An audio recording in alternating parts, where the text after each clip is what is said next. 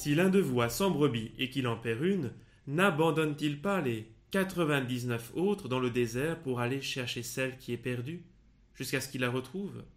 Si une femme a dix pièces d'argent et qu'elle en perd une, ne va-t-elle pas allumer une lampe, balayer la maison et chercher avec soin jusqu'à ce qu'elle la retrouve?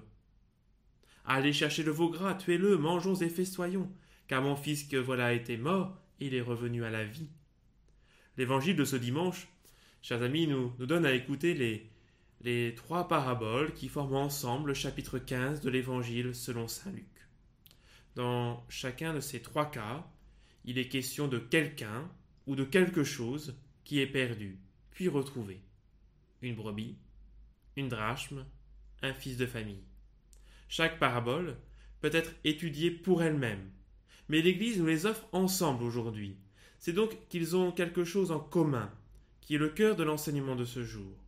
Et la première chose qui, qui saute à nos yeux, hein, c'est que l'on retrouve en chacune de ces paraboles, eh bien, c'est cette inquiétude, cette hâte de celui qui est responsable de ce qui est perdu.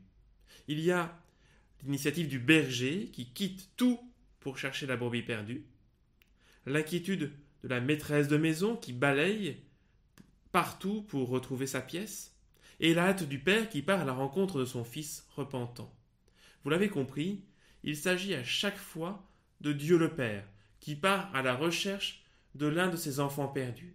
Ou comme l'enseigne saint Ambroise, le berger, bah, c'est peut-être Jésus, la femme, c'est peut-être l'Église, et le papa, c'est Dieu le Père.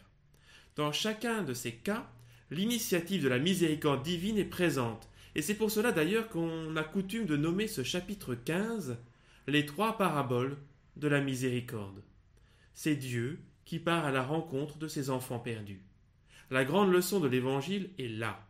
C'est Dieu qui a l'initiative. C'est lui qui court après les pécheurs, pour les retrouver, pour qu'ils se retrouvent, pour qu'ils reçoivent de lui le pardon. Et il en est ainsi dès la première faute. Hein, souvenez-vous tout simplement du récit du péché originel, Genèse chapitre 3. L'homme et la femme, que font-ils? Ils vont se cacher de Dieu, car ils ont honte de leur nudité. Et c'est Dieu qui va venir et appeler Adam. Où es-tu? Et saint Paul ne dit pas autre chose à son propre sujet dans la seconde lecture. Le Christ Jésus est venu dans le monde pour sauver les pécheurs, et moi je suis le premier des pécheurs. Habituellement, on pense volontiers qu'en matière de pardon, c'est celui qui a fait la faute qui doit prendre l'initiative du pardon.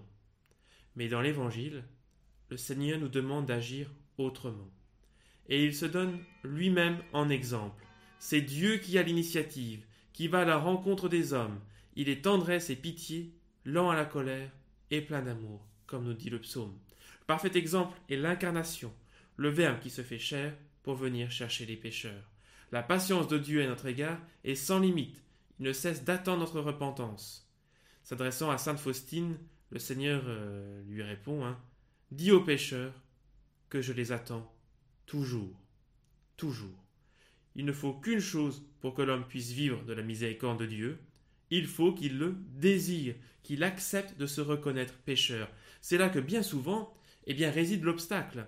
L'homme orgueilleux a tant de mal à reconnaître ses fautes, à sortir de la prison de son amour-propre. Et c'est déjà une question pour nous, croyants, pratiquants. Alors que le Seigneur m'attend dans le secret du confessionnal, alors que le Seigneur veut me donner sa tendresse et sa miséricorde, est-ce que je viens la chercher? À quand remonte ma dernière confession? Honnêtement, honnêtement.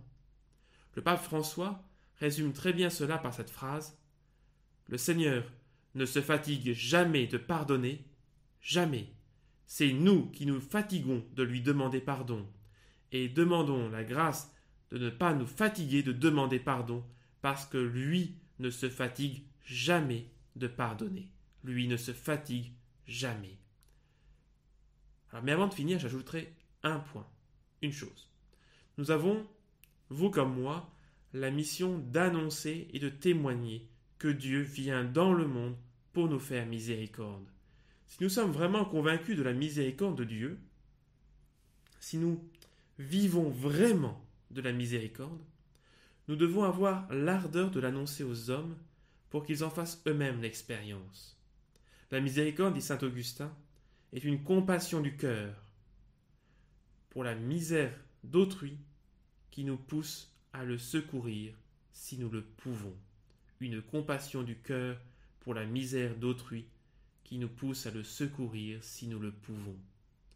C'était, on le sait, la prière de saint Dominique hein, qui proférait dans les larmes Seigneur, ma miséricorde, que deviendront les pécheurs? Nous aussi nous devons prier pour que les cœurs s'attendrissent et se tournent vers le Christ, comme l'enseigne la si belle prière de l'ange à Fatima. Mon Dieu, je crois, j'adore, j'espère et je vous aime. Je vous demande pardon pour ceux qui ne croient pas, qui n'adorent pas, qui n'espèrent pas, qui ne vous aiment pas.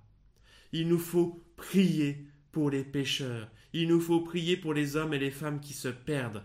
Il faut prier pour les pécheurs, car Dieu veut les sauver en exaucant nos prières.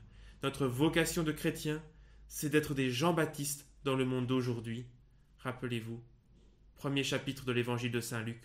Et toi, petit enfant, tu seras appelé le prophète du Très-Haut. Tu marcheras devant à la face du Seigneur pour préparer ses voies, pour donner à son peuple de connaître le salut par la rémission de ses péchés. Pour finir, n'oubliez pas un autre trait commun à ces trois paraboles, c'est aussi la joie, la joie de celui qui a, de celui qui a retrouvé ce qu'il avait perdu.